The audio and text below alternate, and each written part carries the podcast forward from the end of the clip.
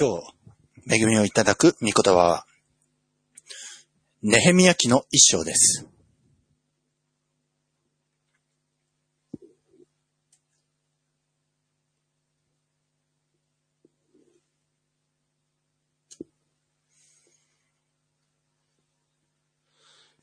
ネヘミヤ記一章。えーはじめに、一節から三節までをお読みいたします。ハカルヤの子、ネヘミヤの言葉。第20年のキスレウの月に、私がシュシャンの城にいたとき、私の親類の一人、ハナニが、ユダから来た数人の者と一緒にやってきた。そこで私は、補修から残って逃れたユダヤ人と、エルサレムのことについて、彼らに尋ねた。すると彼らは私に答えた。あの州の補修からの逃れて生き生き残った残りの者たちは、非常な困難の中にあり、また、そしりを受けています。その上、エルサレムの城壁は崩され、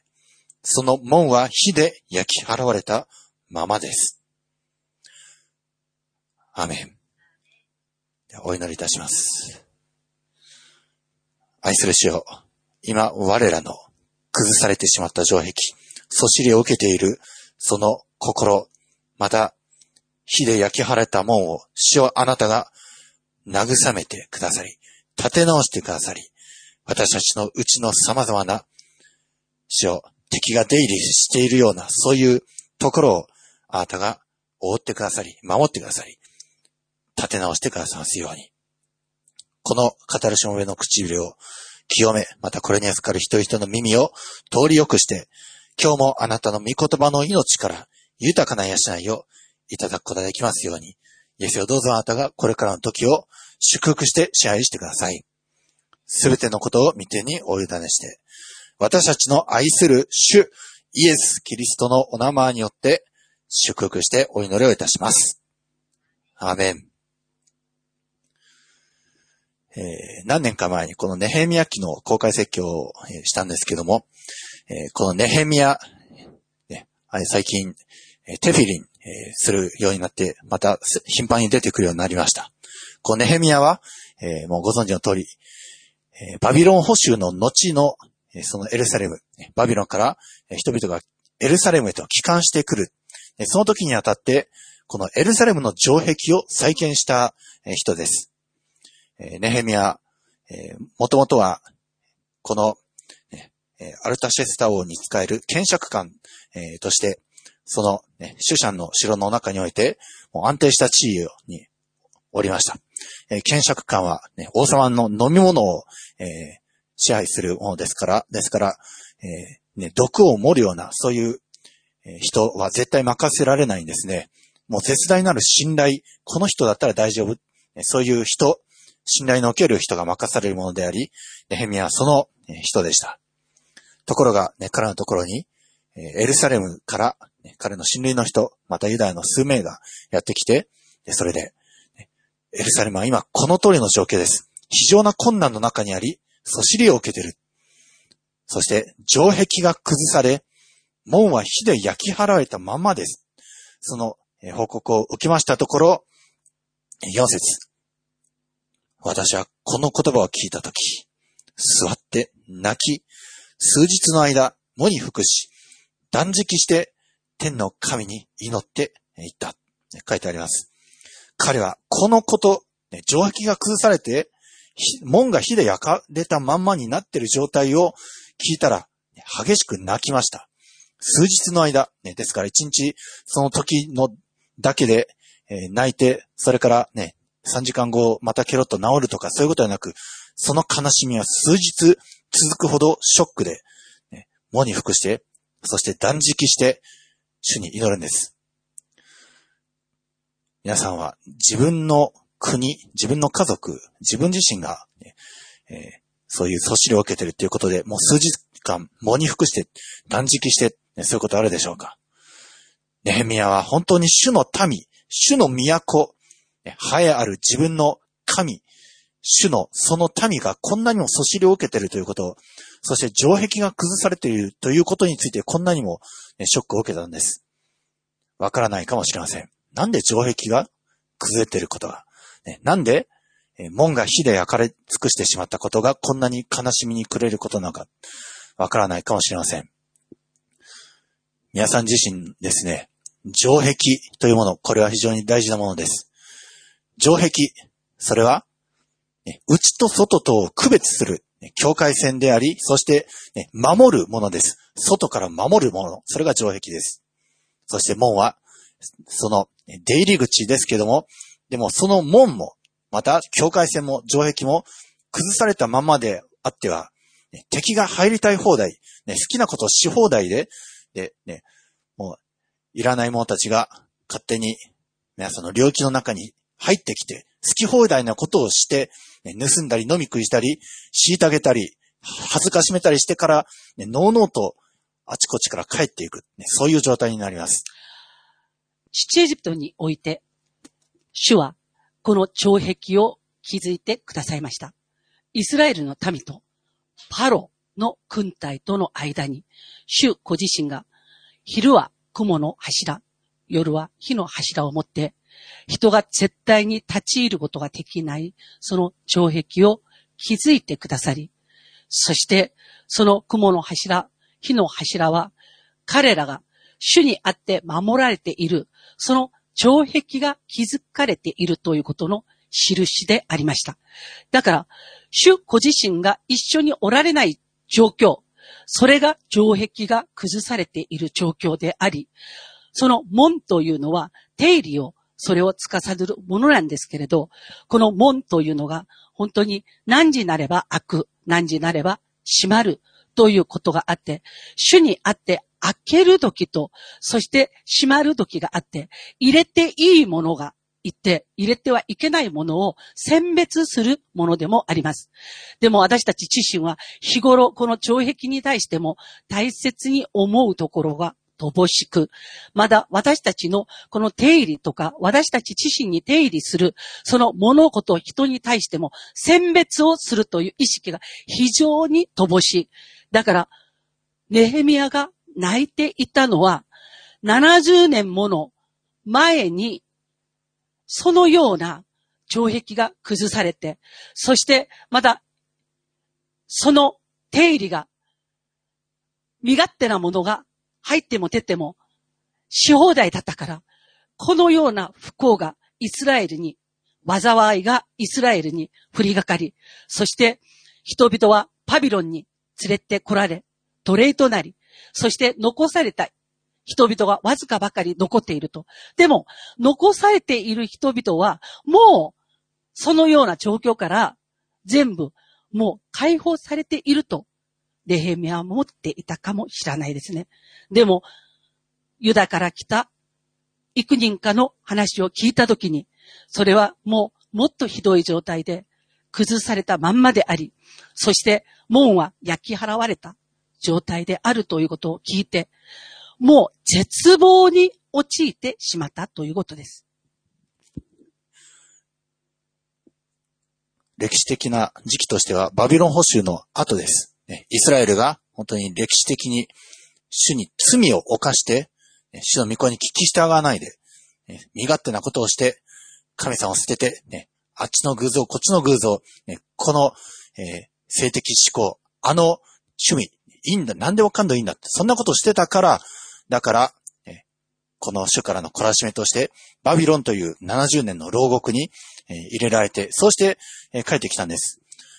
私たちの人生も、ね、皆さんが主に愛されている人であるならば、もし皆さんが主に喜ばれないことをするならば、必ずそのようなバビロンでの牢獄、ね、主からの懲らしめが待ち受けております。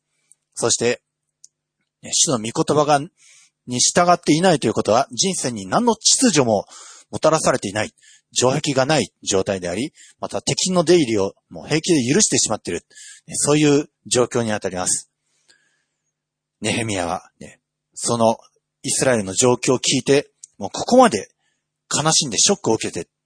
ちょっと普通の人には分かりづらいかもしれない。なぜ分かりづらいか。そしてなぜネヘミはこんなにショックを受けたか。その違いはネヘミは御言葉を知っていたからです。何がスタンダードな人間であるべきか。皆さん、城壁があることがスタンダードです。城壁がなく、ね、何が境界線であり、何が、ね、神の民の守る分であり、何が、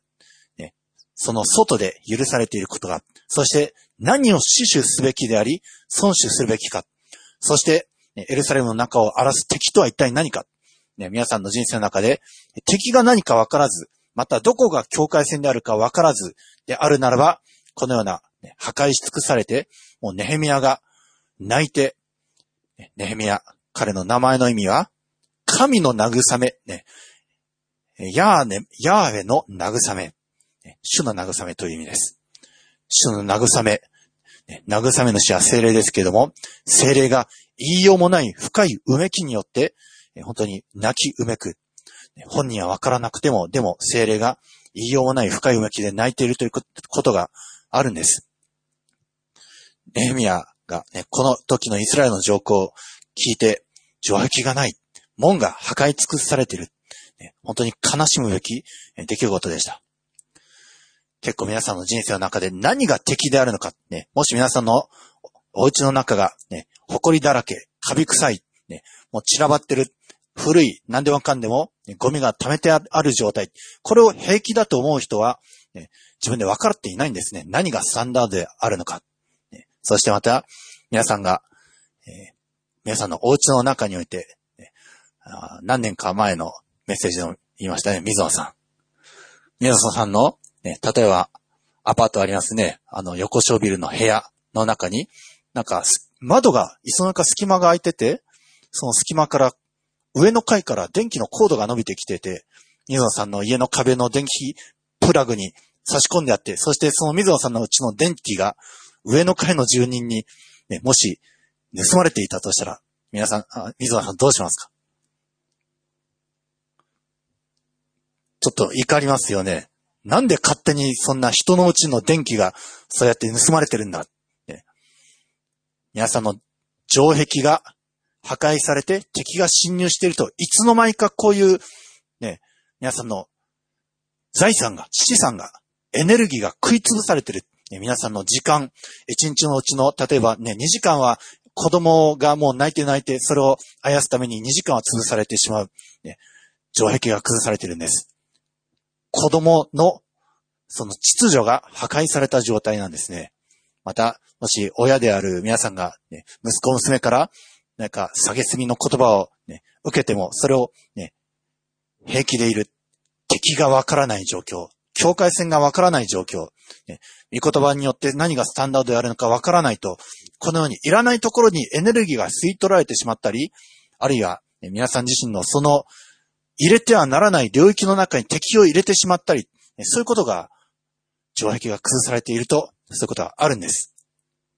ですから、城壁が立て直されるということ、ね皆さんしっかりと防御壁を作るべきです。皆さんの、ね、家に、なんか、変な営業の人が来て、ねえーちょっとあなたの家、あの、屋根が今、水持ってるよ。水持っていないのに、そういうふうになんか業者に言われて、これ、これの工事が必要ですよ。ね、そういうことが言われたり、ね、あるいは、えーまあ、これを買えば、ね、あなたの家の電気代が浮きますよ。ね、そういうことが言われたり、ね、そういうことを、ね、何でもかんでも受け入れてしまうこと、これ城壁がない状態です。皆様、城壁を立て直される必要があります。城壁がなぜ崩されてしまっているか。これ、御言葉がないゆえであり、また、ね、70年前、イスラエルの民が主に逆らって、自分勝手なこと、ねスタンダードなこと、それを自ら捨て去ってしまっていたからです。だから今皆さん、御言葉でテピリにされていること、これは非常に重要です。御言葉はもう永久の完璧なスタンダードです。この御言葉のテピリンが皆さんの中に入っていくことは、城壁が、ね、再建され、どこが境界線であり、どこまで敵の侵入を許してはならないのか。それ、テピリによって皆さんはそれを立て上げていくことができるようになっていきます。ですから皆さんの中で、ね、御言葉のテピリンが深くなっていけばいくほど、皆さんはね城壁が立て直されて、人生で、ね、ロスすることがなくなっていくんです。ね会社でせっかくね、月、えー20万給料が与えられている。でも、なぜか、もう生活費とか、もろもろ、もう10万円、えーで生活できるはずでね、月々10万ずつ溜まっていくはずが、なぜか月の終わりになってみると、もう全然足りない。ね一体この10万ど、どこに飛んだんだろうか。ねスタンダードがわからず、また城壁が崩されたままであると、いらないものが、ね、そういう水野さんのうちの電気が盗まれるように、忍び込んでくるものが、ね、そういうふうに忍び込んできて、そして勝手にね、捉えてしまう。城壁がないとそういうことが起こるんです。いらないところに支出があったり、ね、それは皆さん自身の無知が由来するかもしれません。あるいは罪が由来するかもしれません。御言葉がなく、スタンダードがないことに由来するかもしれない。しっかりとですから、これ、城壁を皆さん立て直す必要があるんです。要するに自分の腸壁のどこが崩れているか、それがわからないでしょ？みんな。ね？腸壁のどこが崩れてるか。皆さんの不都合のところは全部崩れている。ということなんです。人間関係が不都合であるならば、人間関係のその腸壁が崩れている。ということなんですね。そしたら、人間関係の腸壁が崩れているときにどうすればいいの？そしたら、ね、あなたの隣人に対して、ね、悪を行ってはいけないとか、ね。そして、悪い人のところには近づいてはいけないとか。これ、見言葉ちゃんと教えてるでしょ？ね。人にわけもなく悪を行ったら、そしたらその人が自分に攻撃しかけてくるのは、それ当たり前なんですよ。ね。で、自分からこれを懲役を崩してしまった場合なんですね。でも、まだ逆に、ね、人よしで誰でもハイハイしちゃって、ね。それで、よしよししちゃって、仲良くしちゃって、人のその質というものを見ないで、ね。それで自分の優しさ、それを人にこう、見せびらかしたい。ということのゆえに、誰に対しても優しいということにしちゃったら、誰でも自分のこの仕切りの中に入ってきてしまう。ということで、その人が自分の中に入ってきて、で、いろんな良くないことをして、そして、自ら招いてしまったことが、ね、また懲壁を崩してしまった。ということがあるんですね。じゃあ、懲役を崩した人の中で、誰がいるか。つったらね、大体、あの、歴史の中で、この聖書の歴史の中で見てると、懲壁を崩した人っていうのは、大体、男は女で懲壁を崩しているんですね。良くない女。ね。それをね、好き好き知ってしまって、それで家というね、懲壁を崩してしまって、そしてそこから生まれた子供という懲壁が崩れてしまって、ということがあるんですね。その後、空蔵礼拝。これを知ったことによって、神が意味嫌うこと、それをね、自分もするようになって、それで霊的なその懲壁も崩してしまった。ということなんですね。子供の懲壁、今も崩れっぱなしなんです。世界において。ね。で、子供の懲壁、なんで崩れてるの？小さい時に、子供が言葉を覚えて、目で見て、そして人の営みを、こう、覚えていく時、その時に、子供がやっていることの中で、人の子がやったら、あらまあ、と思われるようなことを、ね、軽く、ダメだよ、なんとかちゃーんで、終わってしまう。ということによって、その子供に対しての、その子供の認識というのは、あ、このことってダメだよくらいでいいんだ。本当はダメだじゃん。絶対してはいけないということを教えなきゃいけないときに、ダメだよ、なんとかちゃん。それで自分の子供の懲壁をね、崩してしまった。ね？親子関係の懲壁もそうなんですよ。皆さん、本当にね、不思議なことに、不思議なことに何があるかって言ったらね、自分の親は、あの、本当に、あの、何でも許してくくださると思って、親に対して、あの、尊敬するとか、敬うとか、その懲壁がなく、そのまんま、あの、親子関係を築いてしまって、それで、よその家に嫁いでいたり、そうするんですけど、行った時に、ね、自分の親を軽んじたこと、それがもう懲役が崩されている状態だから、よそに、嫁さんに行った時に、その嫁、ね、そのよその旦那さんの家の親に対して、ね、このあの、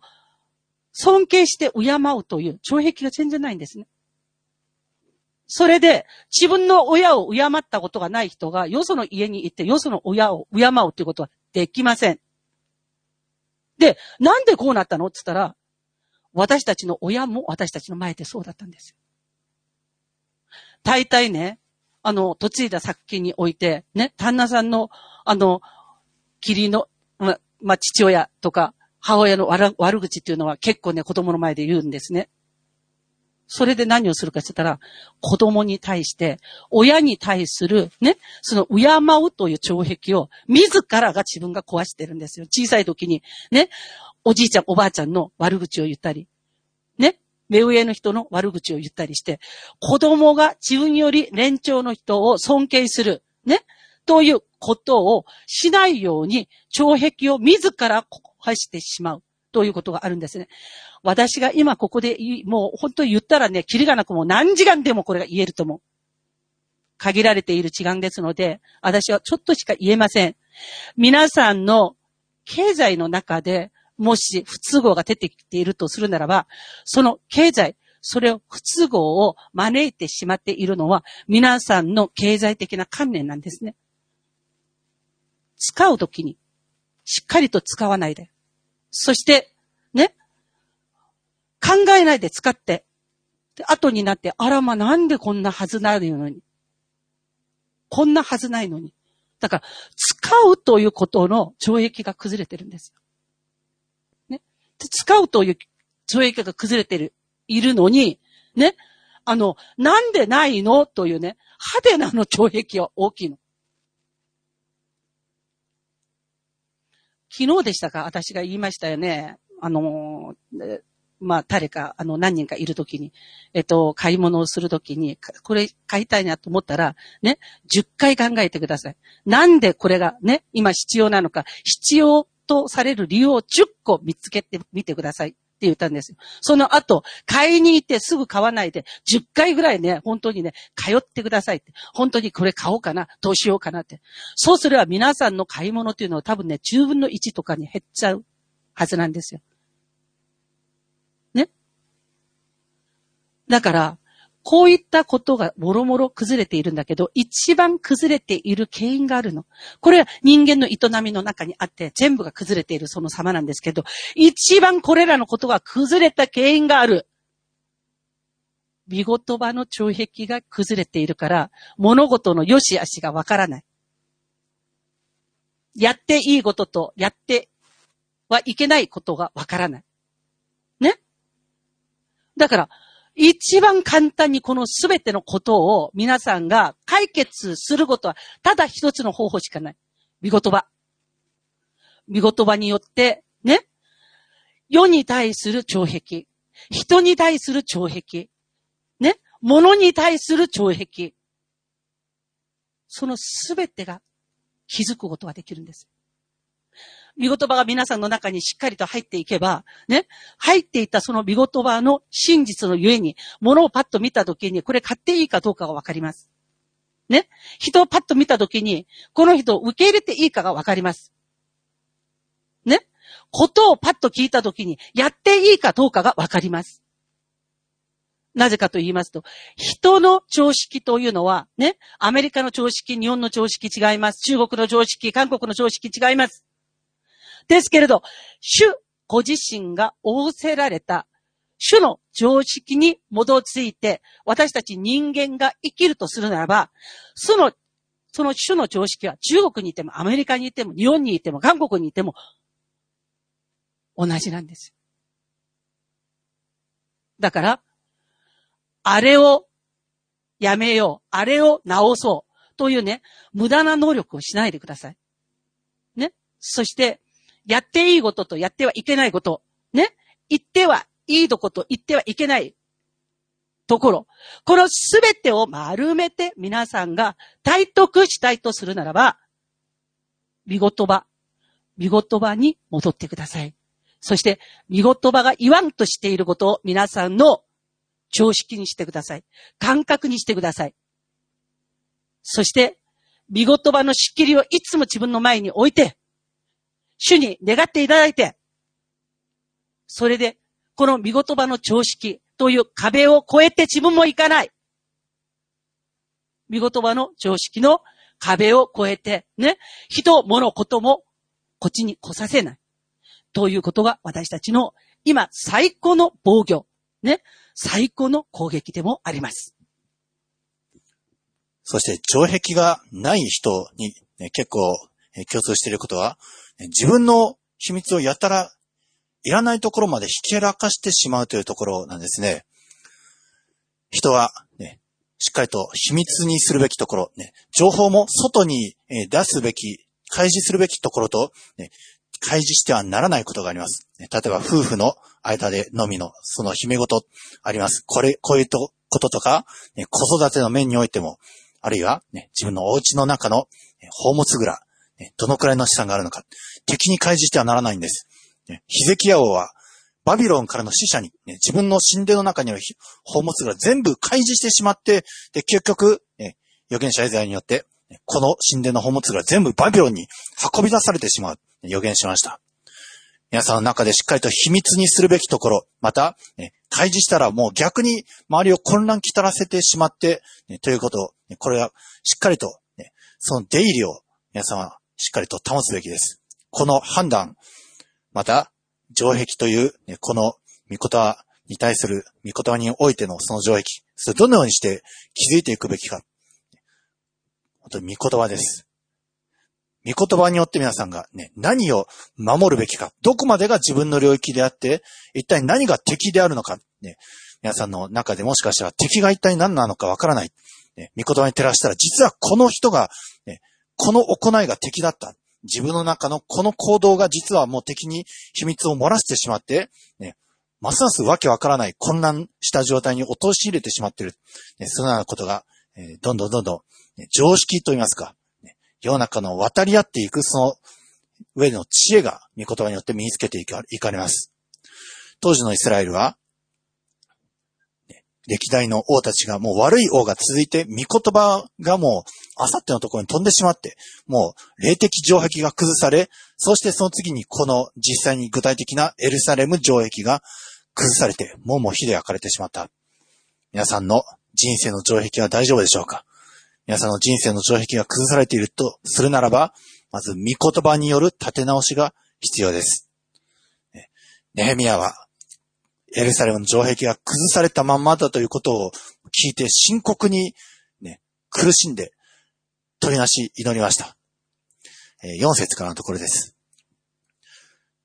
私はこの言葉を聞いたとき、座って泣き、数日の間、喪に服し、断食して天の神に祈って言った。ああ、天の神、主、大いなる恐るべき神。主を愛し、主の命令を守る者に対しては、契約を守り、慈しみを賜る方。どうぞあなたの耳を傾け、あなたの目を開いて、このしもべの祈りを聞いてください。私は今、あなたのしもべイスラエル人のために、昼も夜も見舞いに祈り、私たちがあなたに対して犯したイスラエル人の罪を告白しています。誠に私も私の父の家も罪を犯しました。私たちはあなたに対して非常に悪いことをして、あなたのしもべ、モーセにお命じになった命令も、起きても、定めも守りませんでした。ネヘミヤの祈りが始まるんですけども、このネヘミヤの祈りは、まず、真っ先に、この五節見ますと、主がどのようなお方であるのか、そのことから始まっております。こう、ネヘミヤの祈り、ね、一章の4節から11節まで続くんですけれども、そのネヘミヤの祈りは4つのパートに分かれることは、えー、分けることができるんですけれども、そのまず第1のパートがこの5節の、主がどういうお方であるのか、私が今から祈るその対象であられるお方はどんなお方か。ネヘミヤは、ね、天の神、主、大いなる恐るべき神。そして、この主はどういうお方か。主を愛し、主の命令を守る者に対しては契約を守り、慈しみを賜る方。このお方に、今、私たちはこれから祈りますと、祈ってるんです。ですから、祈りということ、まず対象を見据える必要があるんですね。祈り文句の中で、ハレルヤ、愛する天の神様、ね、そういう流れで言ってはならないんですよ。誠に天の父なる神様に対し、またイエス様に対し、そのお方を見据えて、そのお方に対する尊敬と、また、ね、愛情を込めて告白するべきなんです。祈りの冒頭は。ネヘミヤは、まずその、ね、主に対する恐れ敬い、主がどんなお方であるのかを、まず告白してから祈り始めました。そして、ね、第2のパートは、この6節、7節のところの罪の告白です。自分はどんな罪を犯したか。イスラエルのためには、ね、非常に主に対して悪いことをして、モーセにお命じになった命令も起きても定めも守りませんでした。ね、自分たちが、ですから、ね、この城壁が崩されてしまった様、ね、皆さんが何のも悪いこともしていないのに城壁が勝手にボロボロ崩れて、神様が悪いとかそういったことは一切ないんです。皆さん自身が何かしら、ね、主に対して、人生に対し、自分自身に対し、怠惰なところ、怠けたところ、悪いところがあったから、城壁が崩されたわけであって、そしてなぜ、ね、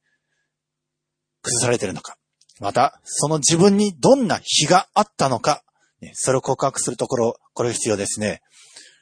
皆さんの人生で今このことが起こってる、この、ね、原因は自分の過去のあの行い、あの言葉、言動、ね、そのことをしっかりと私たちも思い返すべきであり、それを知ったならば、それを告白、ね、主の今に告白するべきです。そしてどこにが悪いところであるのか、ね、それが、ね、あの、ターゲットされるならば、その解決の方法も、ね、おのずと分かってくるんですね。そして、この祈りの第3のパートは、ね、御言葉を盾にして祈るということです。えー、御言葉を盾にして祈る様が8節以降にあります。しかし、どうかあなたのしもべ、モーセにお命じになった言葉を思い出して起こしてください。あなた方が不審の罪を犯すなら、私はあなた方を諸国民の間に散らす。あなた方が私に立ち返り、私の命令を守り行うなら、たとえあなた方のうちの散らされたものが天の果てにいても、私はそこから彼らを集め、私の名を済ませるために、私が選んだ場所に彼らを連れてくると。アメン。まさしくこれ、ね、モーセが、えー、言った言葉、ね、そのまま盾にして祈っております。使命記の30章のところで、モーセが、ね、えー、言ってるんですけども、えー、使命記の30章の1節から5節のところですが、私があなたの前に置いた祝福との呪い、これらすべてのことがあなたに望み、あなたの神、主があなたをそこへ追い散らしたすべての国々の中で、あなたがこれらのことを心に留め、あなたの神、主に立ち返り、今日、私があなたに命じる通りに、あなたも、あなたの子供たちも、心を尽くし、精神を尽くして、み、み声に聞き従うなら、あなたの神主は、あなたを囚われの身から帰らせ、また、あなたを憐れみ、あなたの神、主がそこへ散らしたすべての国々の民の中から、あなたを再び集める。ね、これ、モーセが言ってるんです。イスラエルがまだね、国を得ていない時から、ね、これからいよいよ、ね、ヨシアの時代にとって変わって、そしてイスラエルカナを征服していく、その前から、すでに主はモーセに、ね、なんとイスラエルのために、もし、不審の罪を犯して、で、それで、国々の中に散らされていってしまって、囚われの身になってしまうなら、その時、ね、主に立ち返るなら、主は帰らせてくださるっていうことをもう、ね、バビロン星の何百年も前からもうすでに主はこういうふうに命じておられるんですね。御言葉は法則なんです。もしね、御言葉から逸れて、御言葉を従順服従しないで、そして、主を軽んじるならば必ず呪われるということは、もう、締め記の28章のところで、もう、本当に長々と呪いの文句が記されています。ね、締め記の28章は68節まであります。もう読むのに、ね、しっかりと宣言して読んだら、もう10分15分は平気でかかるほどの説ですけども、主の御声に聞き従わないなら、必ずこのような呪いがある。バビロン保守にされる。ね、遠い見知らぬ国に連れて行かれて、そこで、ね、見も知らない、ね、聞きもしない神に仕えなくてはならなくなる。これも何百年も前から主が命じられていた通りであり、そしてもしその補修先の国の中において、主に立ち返るなら主は恵みを施してくださる。これもまた、あらかじめ言われていたんですね。ネヘミヤが盾にした言葉はこの4節5節のところです。たとえ、あなたが天の果てに追いやられていても、あなたの神、主はそこからあなたを集め、そこからあなたを連れ戻す。あなたの神、主は、あなたの先祖たちが所有していた地に、あなたを連れて行き、あなたはそれを所有する。主はあなたを栄えさせ、あなたの先祖たちよりもその数を多くされる。アメン本当に主は、あらかじめ、真理を示しておられます。御言葉は今も真理です。昔も真理であり、今も真理です。そして、ね、ネヘミヤはこの言葉を盾に取ったんですね。もし、補修先において、主に立ち返って、主の命令を守り行うなら、たとえ天の果てに散らされていたとしても、主はそこから集めてくださる。この御言葉を盾にとって、ネヘミヤは祈りました。御言葉を盾にとって祈る。御言葉を人質にする。天性では何、もう、えー、何度も進めてるんですけども、でもこれは悔い改めがまずありきなんですね。そして主がどのようなお方であるのかが、それを宣言すること。それがまず第一です。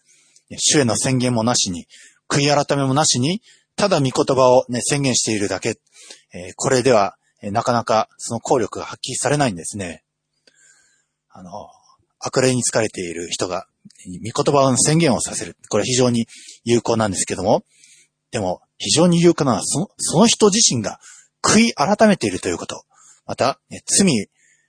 自分がどんなことをして、ね、この御言葉から離れてしまったのか、罪を犯してしまったのか、また主がいかなるお方であるのかという信仰告白、ね、これがしっかりなされているならば、もう立ち直りが早いんですね。でも、ね、悪霊に疲れてる人のその、えー、非常に特徴的なのは、使徒信条告白がなんかできない、ね、黙っている。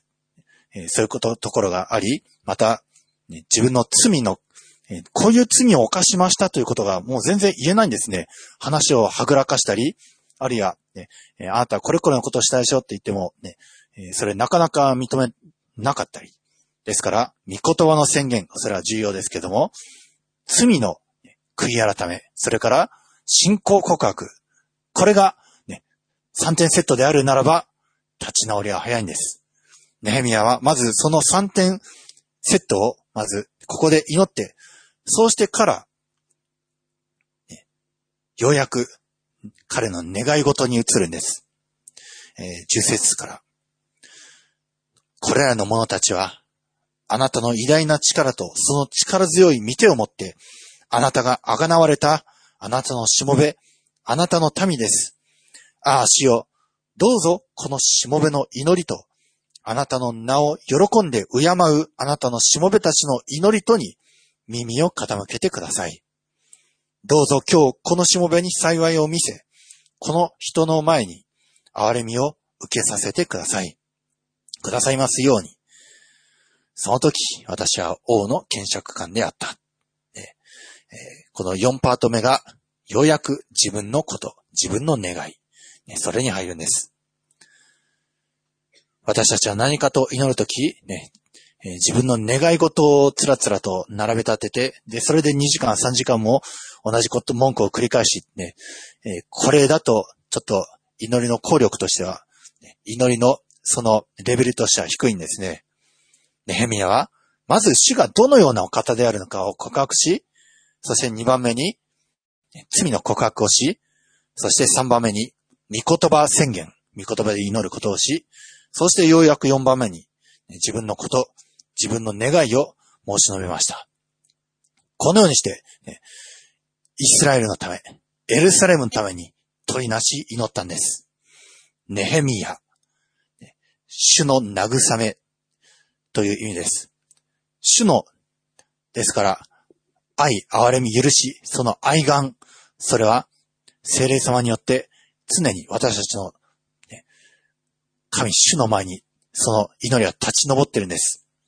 ね、御霊は深い言いようもないうめきによって、ね、私たちのことを取りなしていてくださる。これが、御霊のご性質です。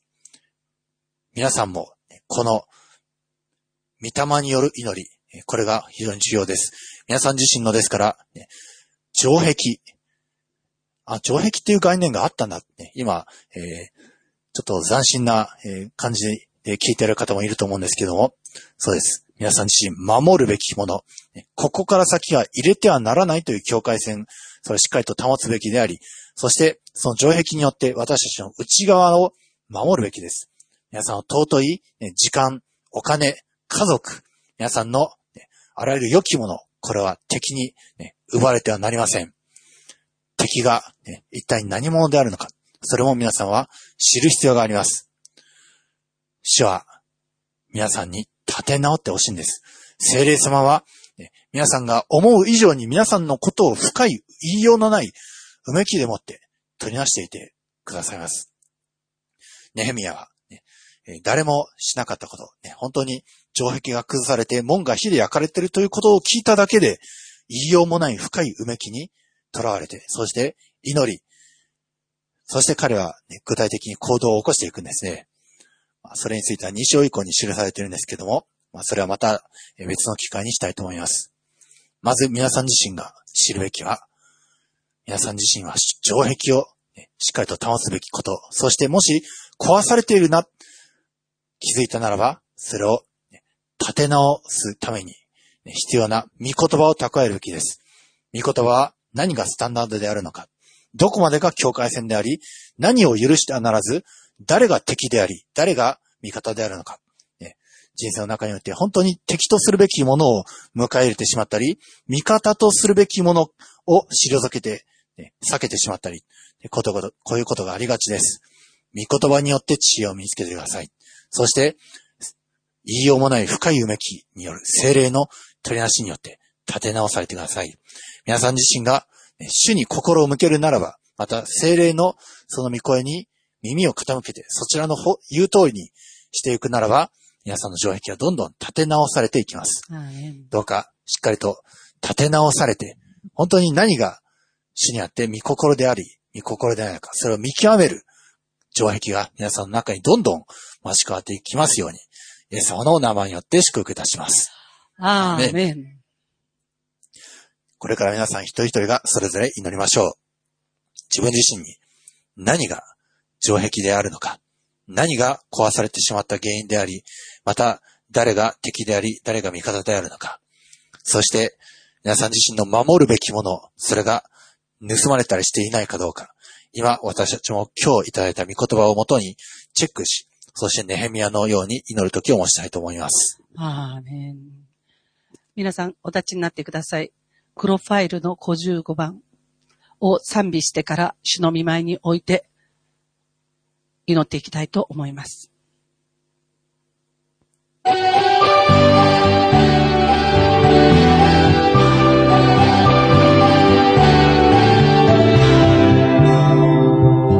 足の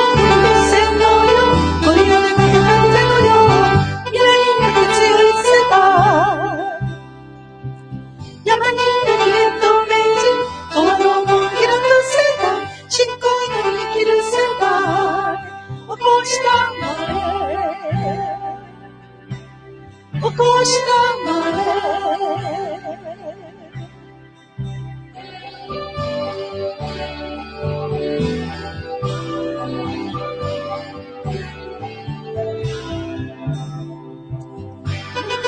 シェアする命の発足で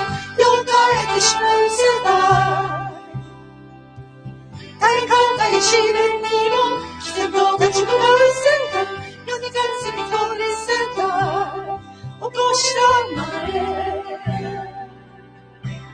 起こしたまえ雑魚にこける祈ってよ支配するせいだ失った魂胸に抱き Oh, it shines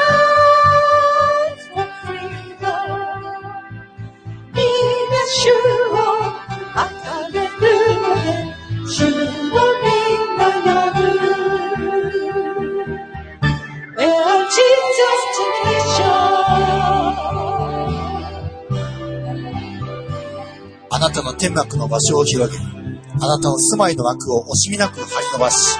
綱を長くし、鉄の杭を強固にせよ。あなたは右と左に増え広がり、あなたの子孫は国々を所有し、荒れ果てた町々を人の住むところとするからだ。恐れるな。あなたは恥を見ない。恥じるな。あなたは恥ずかしみを受けないから。あなたは自分の若かった頃の恥を忘れ、やもめ時代のそしりをもう思い出さない。あなたの夫は、あなたを作ったもの。その名は、万軍の主。あなたの贖い主は、イスラエルの聖なる方で、全地の神と呼ばれている。主はあなたを夫に捨てられた心に悲しみのある女と呼んだが、若い時の妻をどうして見捨てられようか、と、あなたの神は仰せられる。アメン。主は立て直してくださる主です。私たちがいかに荒れ果てても、城壁が崩され、敵が好き放題出入りしても、また私たちの心、平安であるべき、エルサレムであるべき、心の土台に、いかに悩み、苦しみが、悲しみが侵入し放題、そのような好き放題な状況になったとしても、皆さんがネヘミヤ、神の慰め、精霊様に預かるならば、皆さんは立て直されていき、そして皆さんのうちに、御言葉が体得されていけばいくほどに、城壁が堅固になっていきます。今、祈りましょう。私たち自身の城壁が立て直されて、何が敵であり、また何が守るべきものであり、何を晒してはならず、また、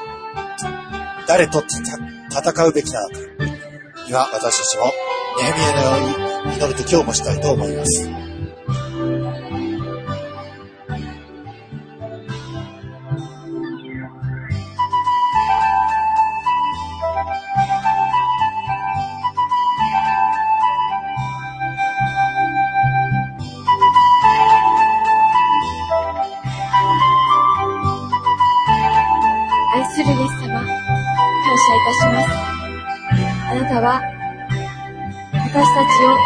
てくださった方、その名は万軍の主、全知全能なる神、イエス様であることを感謝いたします。イエス様、あなたによって作られました。イエス様、私は、この守るべき城壁、敵を受け入れてはいけない、また、心を許してはいけない、そして秘密を漏らしてはいけない。そのようなこと、城壁を立てて、その区別をしなければならないところに敵を受け入れてしまった、その罪を、イエス様、許してください。あなたによって、この城壁をあなたが再建してください。そして、本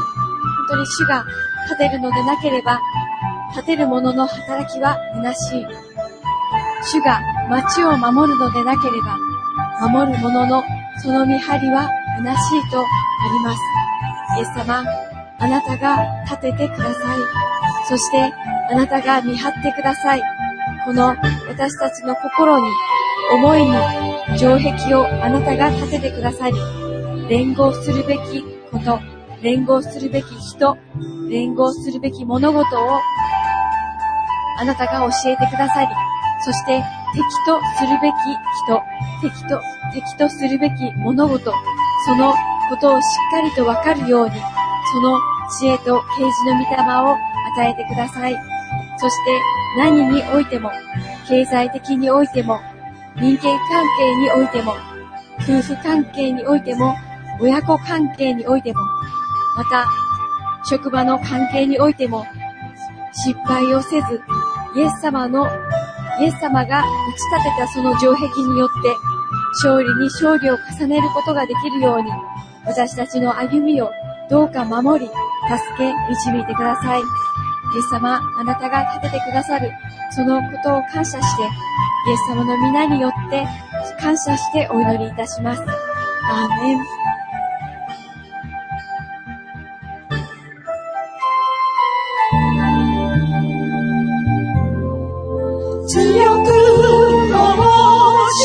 く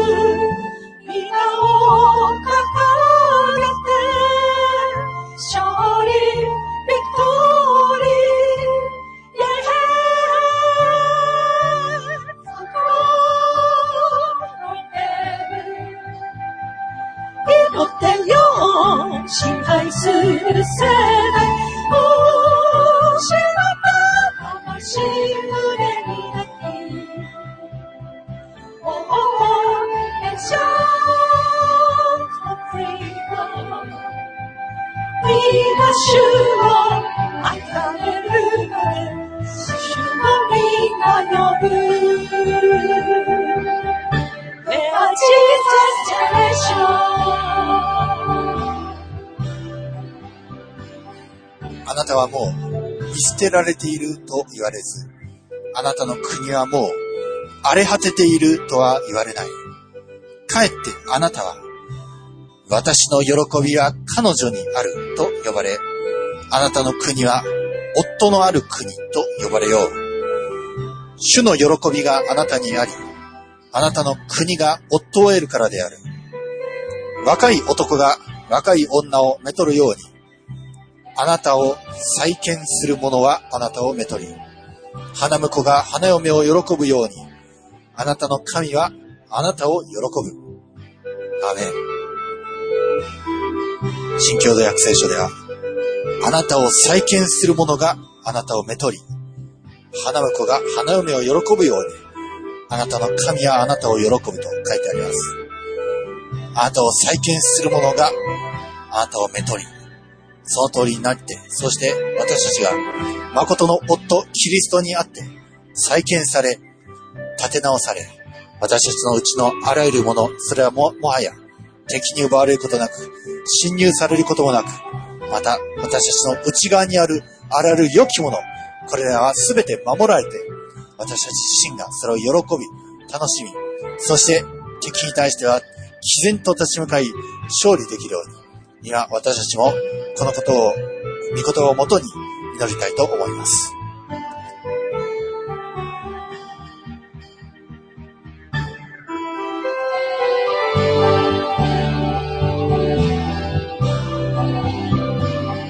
ハレルヤ、愛する主よ、イエス様、感謝いたします。私たちに起こるその問題、課題、よくわからず、もがいていた私でした。イエス様、あなたを褒めたたえることも、ままならぬ、その時がありました。イエス様、ごめんなさい。許してください。あなたがどんな方であるのか、それを見つめなければいけない時に、イエス様、自分の問題ばかりを見ていました。イエス様、許してください。あなたがどんなに私たちを一人一人を救おうと、恵もうと待っておられるか。イエス様、そのことがわからず、もがいていました。イエス様、許してください。イエス様がこのような城壁を再建する術を今日教えてくださったことを感謝いたします。もがいていた私はもう過ぎ去ります。イエス様、あなたの御言葉によって、城壁を築く、その技を教えてくださったことを感謝いたします。私たち一人一人に、イエス様、その問題には、この御言葉、このイエス様を私たち一人一人の前に置きます。問題に置くイエス様、問題の前に立ちはだかってくださる城壁のイエス様、あなたを感謝いたします。この、あなたの力ある主のその御言葉を私たち一人一人に与えてくださることを感謝いたします。今日もイエス様あなたの命の御言葉をしたい求める私たち一人一人でありますように、心を尽くして主により頼む今でありますように、助けてください。主イエス・キリストのお名前によってお祈りいたします。アーメン。足の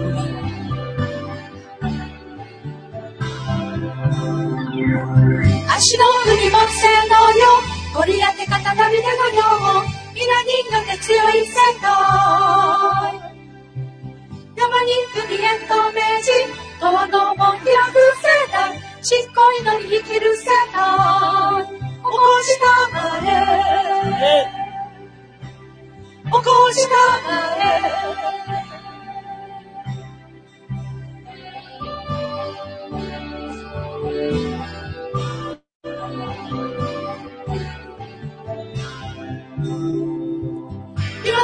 を支配する命の法則で世を変えてしまう世代大が大試練にも毅然と立ち向かう世代世に勝つビクトリー世代起こしたまえ。起こしたまえ。さこ祈ってよ支配する世帝，もう不得，と們是我的敵人。我 and shout for freedom，你が主を崇めるまで、主の皆よる。ぶ Where Jesus generation さて、主の使いが来て、アビエゼル人ヨアシに属するオブラにあるカシの木に座った。この時、ヨアシの子、ギデオンは、ミディアン人から逃れて、酒舟の中で小麦を打っていた。主の使いが彼に現れていた。勇士よ。主があなたと一緒におられる。ギデオンはその見つかりに言った。ああ、主よ。もし、主が私たちと一緒におられるなら、なぜこれらのことが皆私に起こったのでしょうか私たちの先祖たちが、主は私たちをエジプトから登らせたではないかと言って、私たちに話したあの驚くべき宮沢は皆、どこにありますか今、主は私たちを捨てて、ミディアン人の手に渡されました。すると主は彼に向かって仰せられた。あなたのその力で出て行き、イスラエルをミディアン人の手から救え、私があなたを使わすのではないか。アメン。私たちもかつてギデオのように、文句を、また自分にはできないできないよ。また主がここにおられると言われるのに、でも、だって、だって、でもと、そのように言い訳言い訳をしている。しかし主がただ言われることは、勇士よ。主があなたと一緒におられる。あなたのその力で出て行き、イ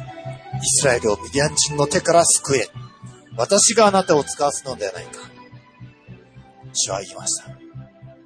今、私たちも、この教会、この天性、そしてこの日本の教会たち、世界の教会たち、エクレシアたち、彼ら一同が、このギデオンのように、主に伴われ、その力で出て行き、この日本を、この世界を、悪魔サタンの手から救えと、主が使わすのではないか。この御言葉に力を得て、ギデオンのように、大勇士となることができるように、いかに弱いと思っていても、強くされ、またいかに自分には何もないと思っていても、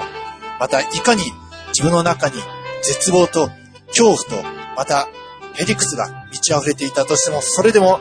主にあって作り変えられるように、今私たちこの教会のために、また世界のキリスト者たちのために祈る、祈る時を持ちましょう。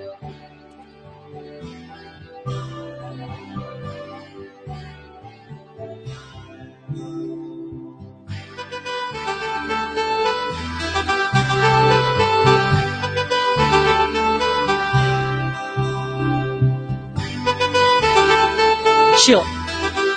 あなたの力を与えてください。この時代を担う力を与えてください。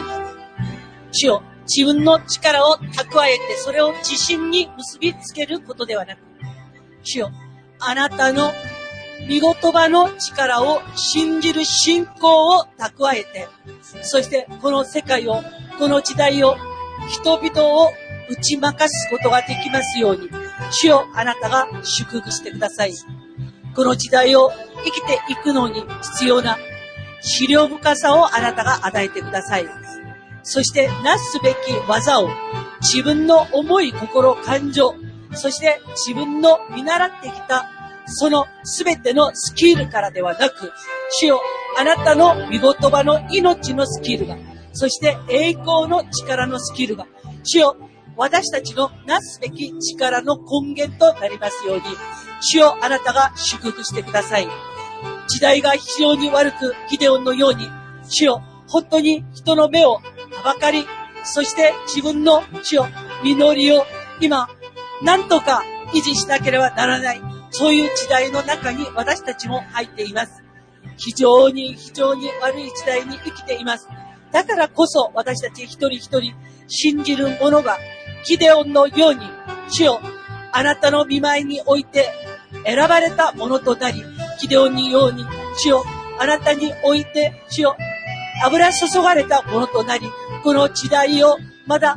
癒すもの、この時代をまだ治すものとして、主よ、私たちが立ち上がらなければならない今この頃です。イエスよ、あなたが私たちを垣間見てください。この悪い時代の中において、主よ、隠れているキデオンのような私たちかもしれませんが、主よ、あなたがこの隠れている私たちのところに訪れてください。そしてキデオンのように、主よ、あなたと一対一でこの会話を弾むことができますように、主よ、あなたが私たちを祝福してください。そしてこの時代に対して、自分に対して、主よ、その脆いところ、弱いところ、また、主よ、本当に今、呪われているところを、そのまんまあなたに申し上げることができますように。そして主よ、主にあって、新たな内がつ力ある見言葉をいただくことができますように。そしてその見言葉を私たちの取り信じるところとして、まだ私たちの歩むところとして、それを守り行うところして、主を歩むことができますように祝福してください。イエス様の皆によって祈りました。アメン。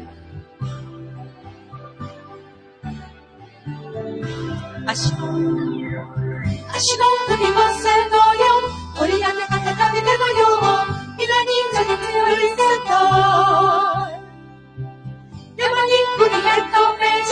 ドアのの強く世界、信仰により生きる世界。起こしたまれ、起こしたまれ。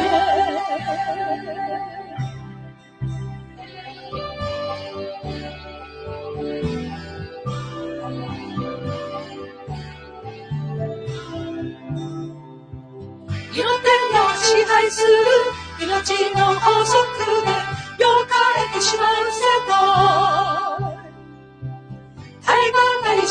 試練にも依然と立ち向かう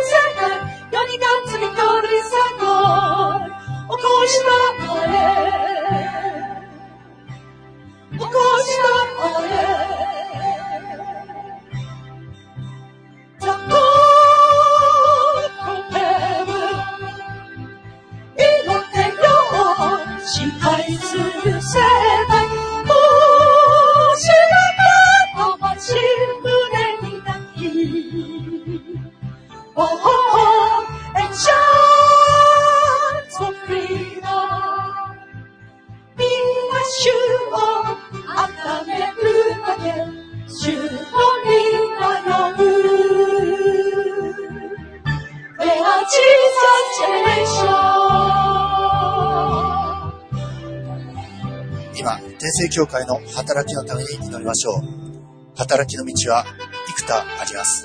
渋谷の地における伝道、また、子供テフィリン。クリスマスイブからは英語テフィリンが始まります。また、子供たちがますますこの天性に使わされ、教育を御言葉によって受け、世を作り変えていく世代が育っていくように、ゴリアテに勝ったあのダビデのような、またモーセのように、そしてこのギデオンのように、主の皆によって強くされる世代、それを育て上げていくことができるように、そのための働き人が必要です。与えられるようにお祈りください。男性の働き人、コンピューターのできる働き人、楽器ができる、賛美ができる働き人、そして御言葉の取り次ぎができる働き人、必要です。働きの道が数多くあります。日本にのみならず、韓国に、中国に、世界に、羽ばたいていく、その働きの道が数多くありますが、しかし、人が少ないです。今、働き人が使わされるように、またこの人生のた行くべき道がはっきりと示されるように、そしてそのために必要な、あらゆる知恵、金銀、また必要が全て満たされるように、今、私たちはこのために祈りましょう。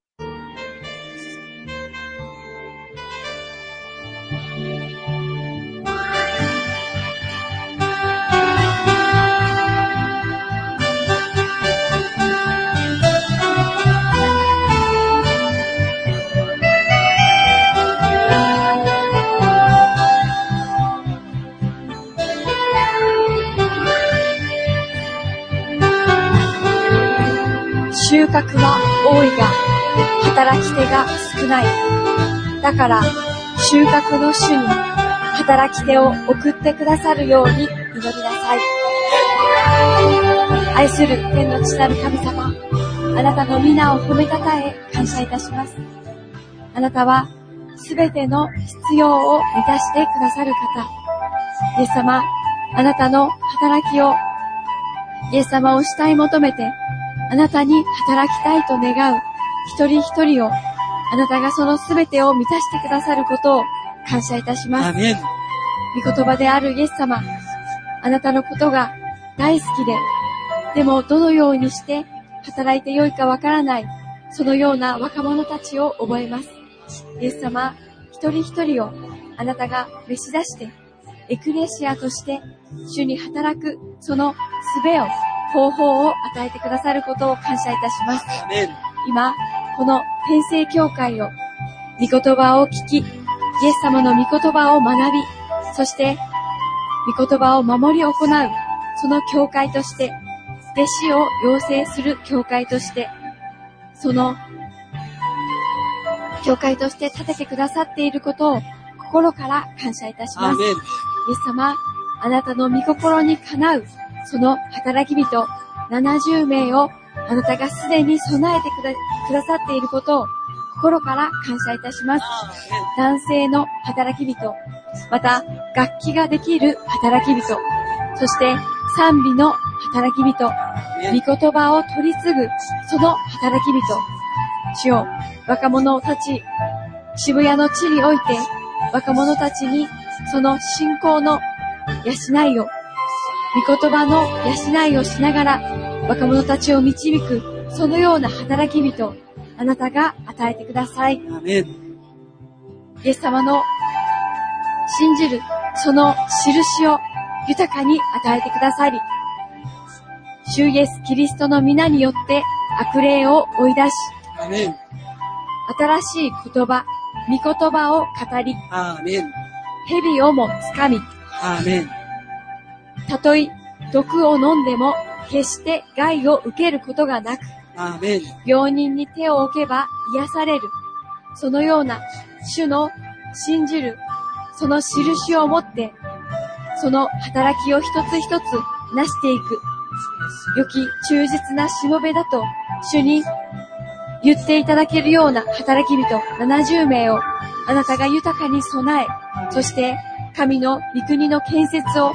豊かになしていくことができますように助けてください。テフィリンをイエス様感謝いたします。今、幼子が与えられております。御言葉を知ることによって、御言葉を覚え、そのうちに蓄えることによって、あらゆる面において、健康も、また言葉も、振る舞いも変わってきました。イエス様、あなたの技です。あなたをもっともっと蓄えて、そしてもっともっと自由になり、もっともっと主に使え、喜ばれる、そのサムエルとして豊かに育ち、世を、リ世のリーダーとして立てられる子供としてあなたが今召し出してくださっていることを感謝いたします。多くの子供たちをまた、次なる子供たちも豊かにあなたが与えてください。そして、御言葉をさらにさらに蓄えて、その御言葉によって、この今与えられている一人の幼子、また、さらに増え広がって、その命が産んで増えて地に満ちることができますように、イエス様祝福してください。クリスマスイブから始まろうとしております。英語のテフィリンをイエス様あなたが祝福してください。その働きにつく働き人一人一人をあなたが整え、その術を与え、主の御心の働きをなすことができるように、そのすべての道をイエス様あなたが整えてください。あなたの行くところどこにおいても主を認めよ。そうすれば、主はあなたの道をまっすぐにされる。このテフィリンにおいて、一つ一つの働きにおいて、イエス様が共にあってくださることを感謝しながら、イエス様がその道をまっすぐに導いてくださることを感謝しながら、また自分の頑張りではなく、安息、主の契約に立ち返って、あなたの安息のうちにやるべきことをやる、その働きを一人一人が成していくことができますように、イエス様祝福してください。あなたの収穫を、あなたの豊かな実りを心から感謝いたします。一人一人がその働きにつき、喜んであなたに仕え、多くの実りを得ることができますように、あなたが祝福してくださることを感謝して、主イエス・キリストの皆によって感謝いたします。アーメン。アーメン。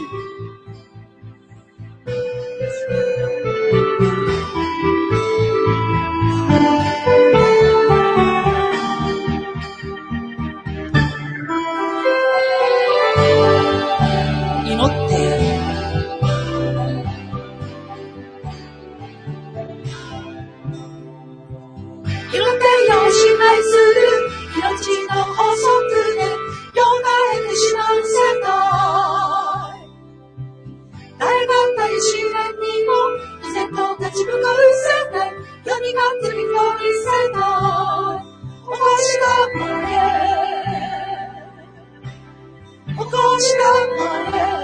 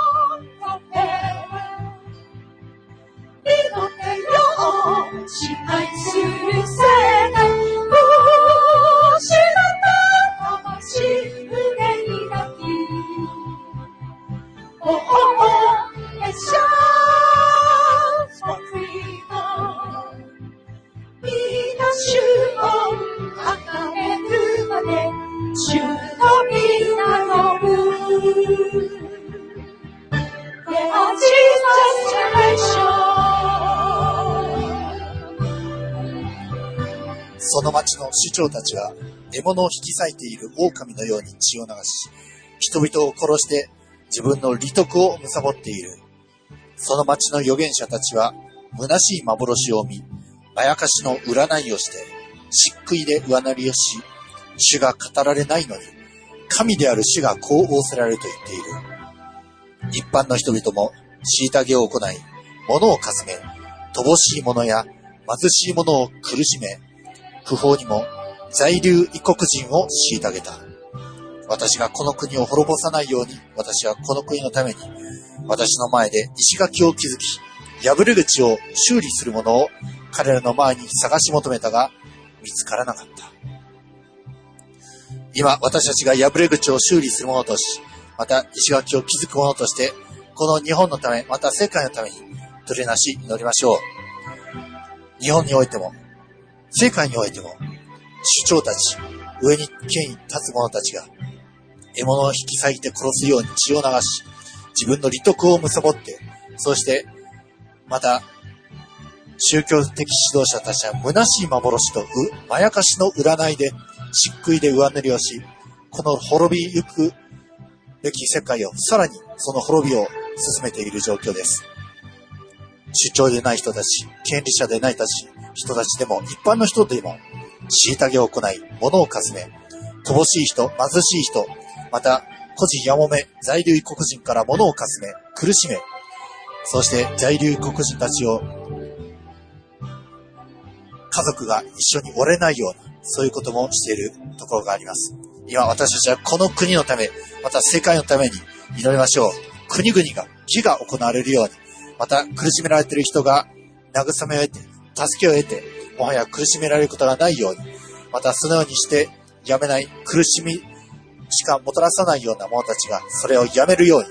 あるいはどうしてもやめないなら排除されるように、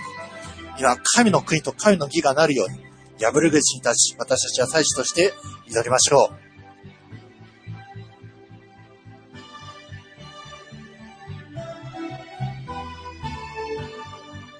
ハレルヤ、愛する天のお父様、あなたの皆を褒めたたえ、感謝いたします。イエス様、あなたは私たち一人一人に、我が子よ、我が子よ、私の教えを忘れるな。私の命令を心に留めよ。と、我が子と呼びかけてくださいます。今、私たちがイエス様の子供として、しっかり主を恐れ敬うことを知ることができますように、助けてください。主を恐れ敬う、その国、その世界となりますように、イエス様、助けてください。しっかりと、恐れ敬うもの、敬うべきものを敬う、そのような権威を、権威ある人々を敬うそのたしなみを教えてください。ねそして、敬うにふさわしくないものを、イエス様、速やかに下ろしてください。命に敵対する制度をイエス様、打ち壊してください。イエス様、あなたは小さな夫婦、小さな家族をあなたは豊かに祝福されたいと願っておられる方、その家族を一緒に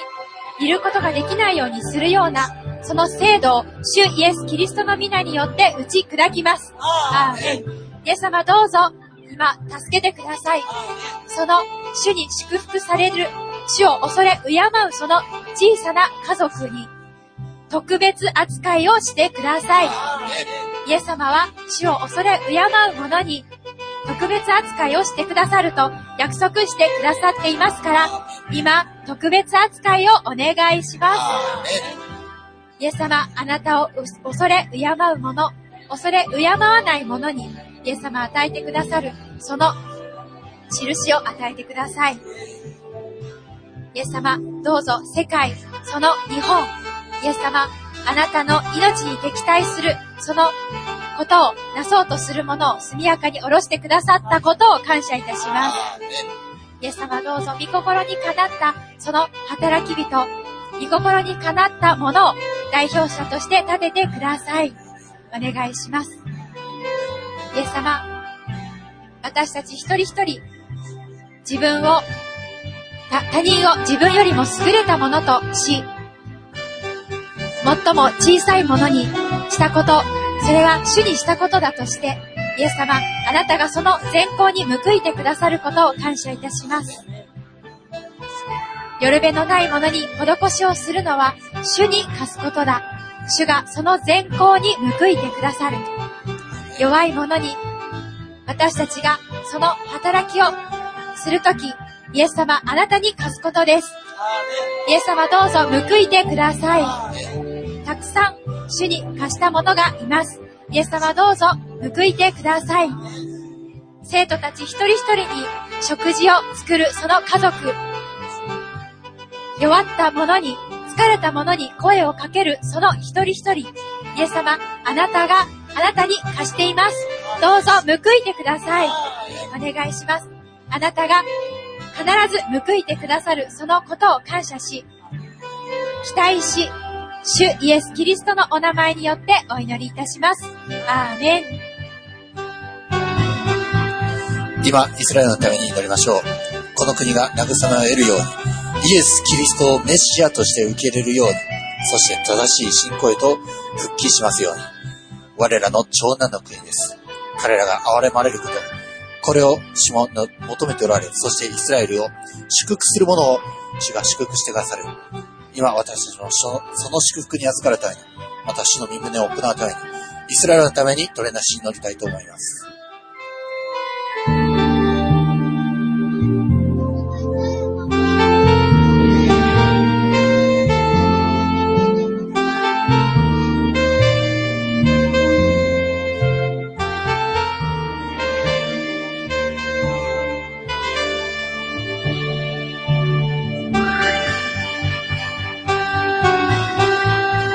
レルヤ愛する天皇と様、あなたの皆を褒めたたえ感謝いたします。イスラエルをあなたが特別に愛してくださり、そのイスラエルという国を起こすために、あなたは一人のアブラハムを起こし、そして不妊の女、そのサライから、主よ、あなたは約束の子、イサクを与え、アブラハムがイサクを産み、イサクがヤゴプを産み、そして、産んで増えて、産んで増えて、その世代が、主よ、今、世界に満ちていることを感謝いたします。このイスラエルから始められた、このあなたの命の見業は、主よ、今、世界から今、イスラエルへと戻ろうとしています。主よ、あなたがバックエルサレムというその言葉を私たちに与えてくださり、主よ、イスラエルで始められたあなたの救いの計画は、主よ、イスラエルを散らすことによって世界に広まり、そして世界に広まったこの福音が本当にイエス・キリストにあって見心にかなった強い福音、そして見心にかなった主よ、本当に人々を変える福音としてイスラエルに戻りつつあることを感謝いたします。イスラエルを主よ、イエス・キリストの皆と知性と命と栄光によって支配してください。イエス・キリストの皆が敬われるイスラエルとなられますように、そこに住むその全ての人々は、主イエス・キリストを信じて、豊かに救われて、豊かに主の皆を褒めたたえることができますように、主をあなたが祝福してください。イスラエルが全ての背きの罪を主の見舞いに置いて、悔いて改めることができますように、悔い改めよう。御国が近づいた、イエス・キリストの再び近づかれたことを彼らが知り、そして悔いて改めてイエス・キリストの皆によってパプテスマを受け、そして来たるべきイエス・キリストの道を整えて、主を迎えることをできますように、イエスよ、あなたがイスラエルを整えて祝福してくださることを感謝いたします。イスラエル、そして中近東の様々な国が、イエス・キリストの皆と知性と命と栄光によって一つになられますように、主よ、アブラハムの霊的子供、アブラハムの育によって設けた子供、その全てがイエス・キリストにあって、主を同じ主のもとに集められ、そして同じ主を崇めて、同じ主の救いを受けて、同じ命の道を歩むことができますように。いずれあなたが来るとき、そのオリブの山を主を救われたその全ての人々が主をそこに集まってあなたの皆を褒めたたえることができますように、イエスよあなたが整えて祝福してください。主イエスキリストの皆と知性と命と栄光と豊かに与えてくださり、そして本当に信仰による長男としてのその役割を豊かに担っていくことができますように、命のイエス・キリストの皆の法則を彼らに与えてください。旧約的だけではなく、命の法則である新約をもしっかりと信じて、しっかり守り行い、主の皆を褒めたたえるイスラエルでありますように、主をあなたが祝福してください。イエス・キリストの皆と知性と命と栄光によって、父の神様の愛、憐れみ、許し、その恵みを豊かに受けることができますように、主よ、本当にわからない彼らに精霊を使わせてください。精霊によってイエス・キリストのメシアであられることを知ることができますように、精霊によってイエス・キリストが神の子、イエス・キリストであることを知ることができますように、精霊によって十字架の贖いを知ることができますように、精霊によって十字架の身元において罪許される喜びを知ることができますように、主よあなたがイスラエルをあなたが憐れんでください。イスラエルが主よあなたを拒む、ヤゴプではなく、あなたを喜ぶイスラエル、そして花嫁のように整えられたイエルサレムとなられますように、主よあなたが祝福してください。イエス・キリストの皆によって祈りました。アメン。足の踏みもせのよゴリラ手がただ見れのよ皆によって強いせた山に振りへと命じドアの門開くせた執行になり生きるせた起こしたまえ起こしたまえ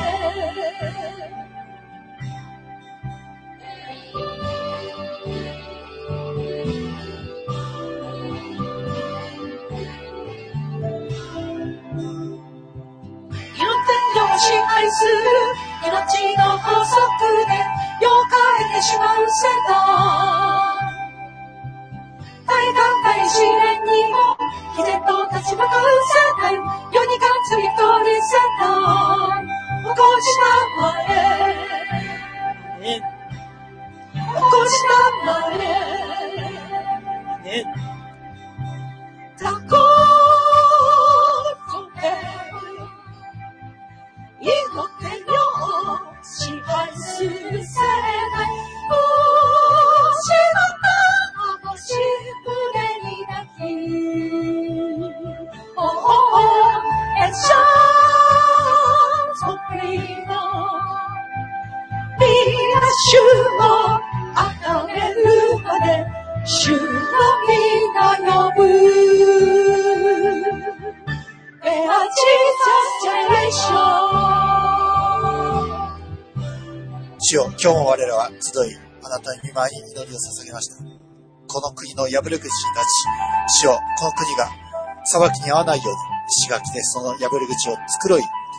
気づき、そして神と人との前に立って祈りました。イエスよどうぞ、あなたが一人一人の祈りに聞いてくださり、災いをどうかあなたが思い直されて、あなたの恵みをこの国に施してください。我ら一同に施してください。教会が、また、キリスト者たちが力を得て、ますますあなたの御前に祭司となりますように、そして、破れ口に立ち、取りなし祈るものとなりますように、イエスを、この日本を憐れんでください。もろもろの問題があります。世界においても、もろもろの問題があります。祈り尽くせないほどの死を、本当に、あのことこのことがあります。イエスをどうぞ憐れんでください。決して耐えることのない、その精霊の取りなしの祈りによって、いつも祈られていることを感謝いたします。取りなされていることを感謝します。我らもその働きに応じることができますように、我らも取りなし祈り、そしてあなたがアブラハムの取りなしに聞かれたように、我らの取りなしもしっかりと聞いてくださり、そしてこの町の中に、いかにソドムの中にあったとしても、その中に義人が10人でもいるならば、その町を滅ぼすまいと言われたあなたの憐れみが、今日も注がれていることを感謝します。イエスよ、義人を起こしてください。祈り、祈り人を起こしてください。取りなし人を起こしてください。そして働き人を起こし、この暗闇に満ちたこの世界に光の遺跡を投じる彼ら一同でありますように、我ら一同が光の生徒となり、働き人となって光を至るところに灯していくことができますように、主よアブラハムがあの夜見た星々のように、我らがこの暗闇の世界の中において、しっかりと光り輝きを保つものでありますように、そして光の子供たちを産んで増えて地位に満たしていくことができますように、どうか助けてください。我ら一同が霊的な息子娘たちを産んでいくことができますように、増やしていくことができますように、そして肉の子孫たちも増やしていくことができますように、どうか若き男女にあなたが幸いなクリスチャン家庭の結婚を与え、そしてあなたにある命を増やさせてくださいますように、主よ、そして若者たち、多くを起こしてください。働き人多く起こしてください。この日本の国に必要です。主よ、我らがその先駆けとなることができますように、御子供のテピリンをしっかりとなすことができますように、英語テピリン、また子供へのテピリン、これらがこの日本を救う鍵となることができますように、我らをテピリンの父、テピリンの母としてくださいますように、生徒たち一人一人が多くの子供たちを産ませてくださいますように、どうかあなたが助けてください。主よ、今夜も見舞いに集い祈りました。また、あなたの宮を主体求めて、インターネットを通じて、主を主体求めておる生徒たち、あなたが豊かに彼らの祈りに応えてくださることを感謝します。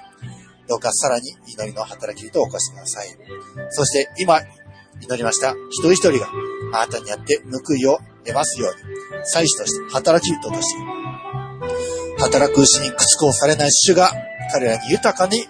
霊の食物、肉の食物を与えてくださいますように、満足させ、安心させ、満腹させてくださいますように、イエスを助けてください。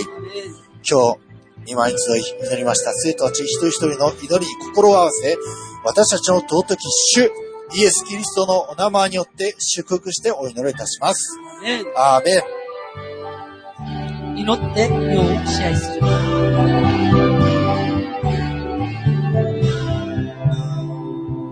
支配する命の法則で溶かれてしまう世界。大学大自然にも毅然と立ち向かう世代世に勝つ一人世代起こしなまえ起こしなまえ過去一目天用，心安是谁的？不是那那那那西不来你的皮，哦哦哦，一笑作飞哦，你那修哦，阿卡耶鲁巴的修。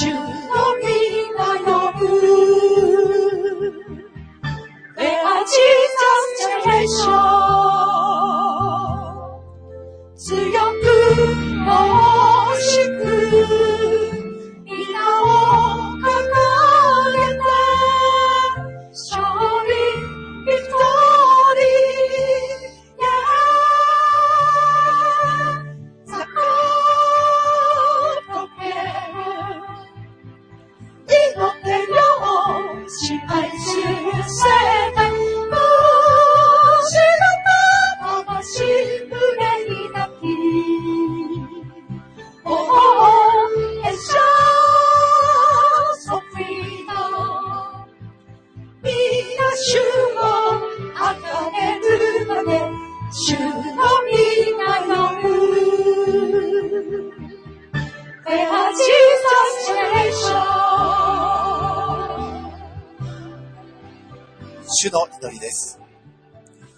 の祈り。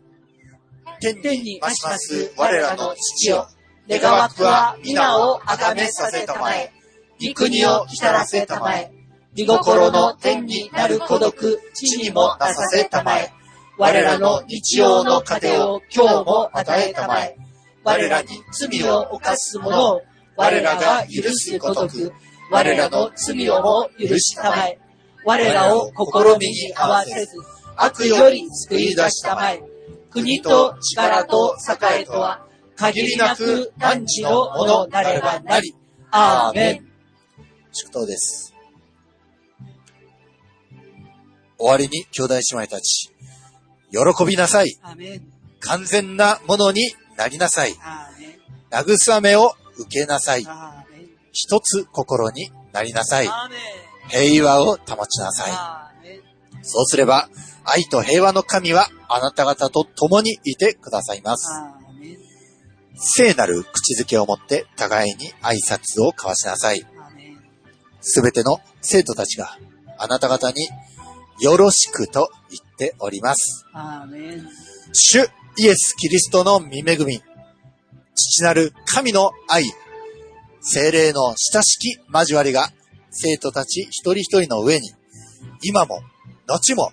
いよいよ限りなくありますように。アーメン。